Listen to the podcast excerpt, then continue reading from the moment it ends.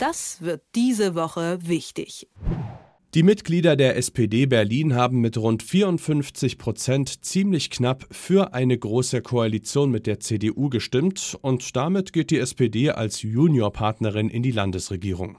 Kai Wegner von der CDU soll am Donnerstag dann zum regierenden Bürgermeister gewählt werden. Vor welchen Herausforderungen steht das Land Berlin und kann diese GroKo den Herausforderungen gerecht werden? Darüber spreche ich mit dem Herausgeber des Tagesspiegels, Stefan Karsdorf. Schönen guten Morgen. Schönen guten Morgen.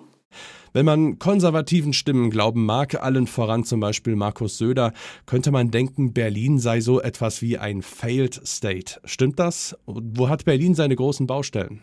Also Failed State ist natürlich ein böses Wort und auch ein nicht zutreffendes. Immerhin ist Berlin nun der Kulminationspunkt dessen, was wir die deutsche Einheit nennen. Und Einheit war vorher Zweiheit, das zusammenzuführen ist an einem solchen Punkt, an einem solchen Ort besonders schwierig. Also über die Grenzen, die ja diese Stadt geteilt haben, hinweg. Das dauert, hat man geglaubt, dass es in zwei, drei, fünf, zehn Jahren schon alles geheilt sei. Nein, die Stadt wurde zerschnitten und die zusammenzuführen ist ja nicht nur, dass dann Narben zu sehen sind, sondern man muss diese Narben dann auch noch heilen, beziehungsweise man muss sie vergessen machen. Um darüber hinauszukommen, das ist das Wesentliche. Das gilt für die Mentalität, aber eben auch für alles andere, für Bauen, Wohnen, jetzt für Klimaschutz, für Sicherheit. All das sind Herausforderungen, die der alte Senat hatte und die der neue auch hat, natürlich noch verschärft, weil natürlich, natürlich, deswegen auch der Satz, die Klimaschutzbeanspruchung für alle Senate besonders hoch ist. Für diesen ganz, ganz, ganz herausragend. Mhm. Siehst du in Hinblick auf den Koalitionsvertrag und auch auf die Kompetenzen derer in Verantwortung, dass die Probleme gut bewältigt werden können? Ja, das wollen wir mal hoffen. Also das ist ein Senat der, Hoff, der, der Hoffnung. Also wenn jetzt Schwarz-Rot diese Herausforderung nicht meistert, dann wird das mit, dem, äh, mit der Politikbegeisterung noch weiter abnehmen. Es ist ja schon so, dass die Sozialdemokraten ein ganz schlechtes Ergebnis hatten. 1920 war es mal ähnlich schlecht, noch besser, aber ähnlich schlecht. Und insofern äh, würde ich mal sagen, dass es äh, eine Herausforderung ist, dieses Thema, was dem Senat aufgegeben ist, nämlich Politikverdrossenheit und Politikerverdrossenheit mitzubehandeln. Sie müssen zeigen, dass sie handeln können und dass sie richtig handeln können. Und deswegen ja, ist die Erwartungshaltung besonders hoch. Interessant ist, dass wir jetzt einen regierenden Bürgermeister in Berlin haben, der keinerlei Verwaltungserfahrung in einer solchen Situation, wo es übrigens auch um die Modernisierung von Verwaltung geht, nichts vergessen, endlich schneller, damit Bezirke und Senat gut zusammenarbeiten, haben wir einen regierenden Bürgermeister ohne Verwaltungserfahrung. Das muss kein, das ist jetzt nicht notwendigerweise nur negativ, es ist nur eine Feststellung. Mhm. Machen wir direkt mal den Sprung zum regierenden Bürgermeister, zum eventuellen Kai Wegner. Der soll am Donnerstag ja gewählt werden. Man liest aber hin und wieder auch, dass das noch nicht so ganz sicher sei. Sollte er nicht gewählt werden, würde doch dann auch die GroKo wieder platzen, oder? Ja, das kann ich mir gar nicht vorstellen. Nachdem die Sozialdemokraten, die ja dann auch doch die SPD sind, die staatstragende Partei Deutschlands, wenn die sich mal entschieden hat, die SPD, dann ist auf sie Verlass. Das, hat, äh, das wird Kai Wegner merken, das hat Angela Merkel über viele, viele Jahre gemerkt. Nein, die Sozialdemokraten erfüllen ihre Pflicht. Das ist etwas, womit sie übrigens interessanterweise nie wirklich geworben haben. Diese Partei war immer da und ist immer da, wenn es drauf ankommt. Auf sie war immer Verlass. Man kann sie kritisieren für ihre Politik, aber nicht für ihre Haltung.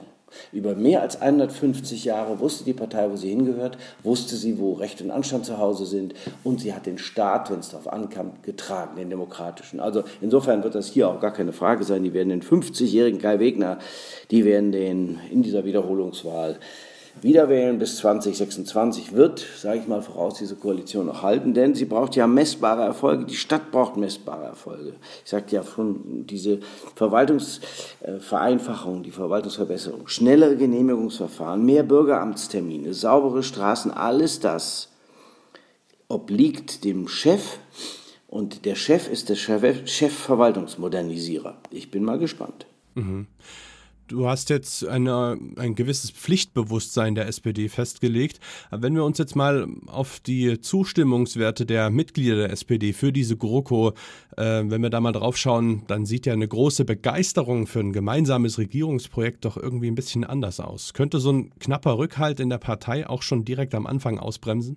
Also, man muss, also eine Koalition ist keine Liebesheirat, heißt es doch immer so schön. Das stimmt ja auch. Also, Ich hätte mir auch vorstellen können, dass man es anders macht, aber das ist nicht weiter wichtig, weil jetzt mehr als 53 Prozent der Sozialdemokraten äh, diesen Weg gewählt haben. Natürlich kann man kritisieren, dass es 18.000, gut 18.000, sagen wir mal 300 Sozialdemokraten in der Stadt gibt, von denen 12.000 abgestimmt haben. Von diesen 12.000 haben sich dann 53,4 Prozent dafür entschieden, dass diese Koalition zustande kommt. Das bei 3,8 Millionen Einwohnern, da sieht man mal, wir bewegen uns nicht im Promillbereich, aber es, gefühlt ist es wie im Promillbereich, dass Menschen entschieden haben, dass das jetzt die richtige Koalition sei. Dennoch, dennoch sage ich, jetzt muss es vorangehen und die SPD weiß das.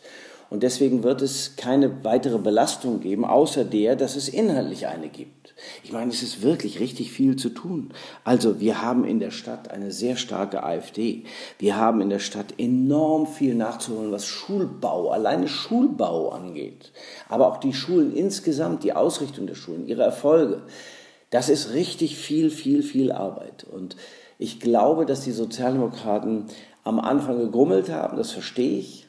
Aber sie werden sich hinter dieser Koalition versammeln und das gilt natürlich ganz besonders für die CDU, die ja sehr froh ist, ich hätte fast gesagt gottfroh ist, nach 24 Jahren, nach 22 Jahren das erste Mal wieder einen äh, regierenden Bürgermeister zu stellen. Das muss ich mir vorstellen. 22 Jahre ist es hier gefühlt auch da war es doch eigentlich gestern, dass Eva Diebken regiert hat, weil er auch immer noch im Stadtbild gewissermaßen präsent ist. Nein, Kai Wegner ist der erste seit 22 Jahren, der für die CDU regierender Bürgermeister wird. Ich glaube, damit hatte er selber nicht so ganz gerechnet. Überhaupt hatten viele nicht so richtig damit gerechnet.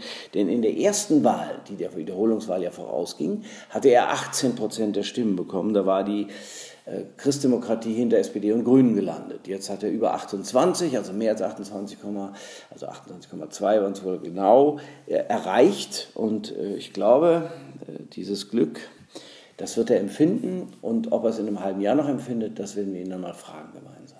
Mhm. Also kann ich aus all dem vielleicht heraushören, dass du dich nicht auf allzu große politische Konflikte innerhalb der Koalition einstellst? Nein, nicht wirklich. Erstmal, manche Personalauswahl ist geschickt. Also nehmen wir nur mal äh, die Felor Badenberg, Vizepräsidentin des Bundesamtes für Verfassungsschutz bisher. Sie hat eine Migrationsgeschichte, sie hat einen Ruf als AfD-Jägerin, Sie ist parteilos, sie wurde im Iran geboren, kam mit zwölf nach Deutschland, hat in Köln studiert, Schwerpunkt Staats- und Verfassungsrecht, promoviert Juristin und so weiter.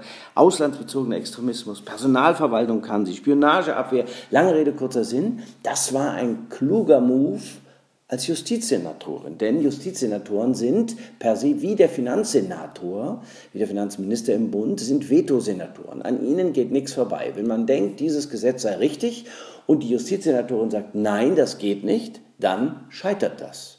Heißt, sie hat einen wichtigen, einen wichtigen Posten. Sie hat zwar keine parteipolitische Karriere, aber sie hat eine erstaunliche Karriere in, äh, im öffentlichen Dienst, im Verfassungsschutz. Die erste Frau, die Vizepräsidentin dieses Amtes, wurde berufen von einer Sozialdemokratin. Du verstehst, die Brücke ist geschlagen. Die Einschätzung von Stefan Kastorf, Herausgeber des Tagesspiegels. Vielen Dank. Das wird diese Woche wichtig.